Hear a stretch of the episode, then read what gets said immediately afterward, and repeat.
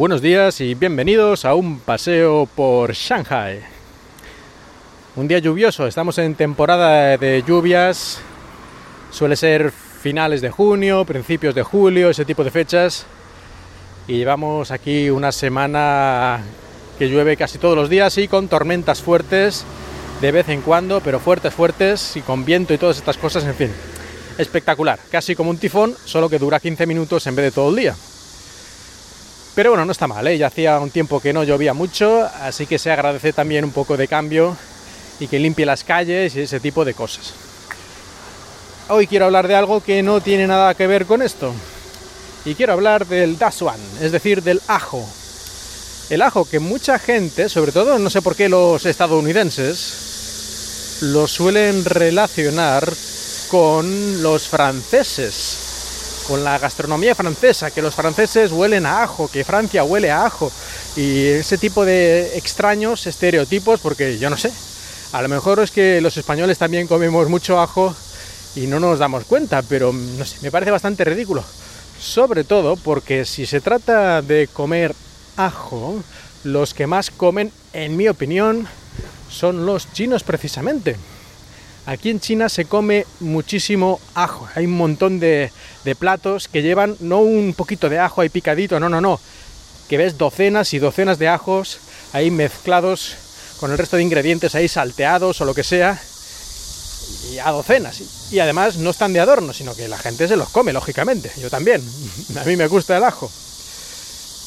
Pero no solo eso, sino que también es muy normal en bastantes digamos, guisos o platos chinos, comerlos acompañados de ajo crudo.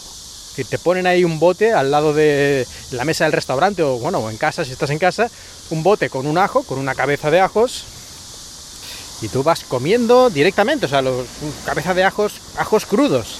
Ajos crudos, tú vas cogiendo uno a uno cada uno de los gajos, lo pelas y te lo comes crack crack crack ahí a palo seco bueno, palo seco mezclado con, la otra comida, que muchas veces son algún tipo de fideos, por ejemplo.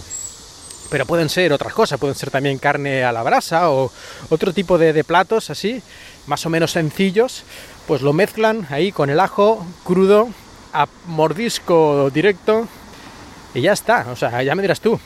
De hecho, mira cómo es la cosa, la costumbre esta generalizada de comer ajo de los chinos, que recuerdo que cuando estuve en Japón, uno de los profesores de, la universidad, no recuerdo ahora si el profesor era japonés o era también chino, porque también había algún profesor allí que era chino, pero en todo caso tenía varios estudiantes de doctorado que eran chinos y les prohibió, por decirlo así, que comieran ajo de lunes a viernes, porque si no llegaban ahí a, a la sala de estudios o al laboratorio y según él, pues aquello apestaba ajo que no había manera de soportarlo. Supongo que este hombre sería especialmente sensible, porque allí yo también estaba muchas veces en habitaciones, en laboratorios o lo que fuera, que habían chinos y yo nunca noté ahí un olor de ajo espectacular ni nada.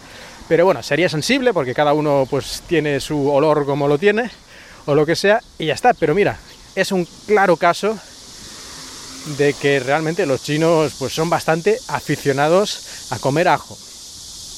Así que ya sabéis, la próxima vez que alguien os diga esto de que los franceses comen mucho ajo, pues no.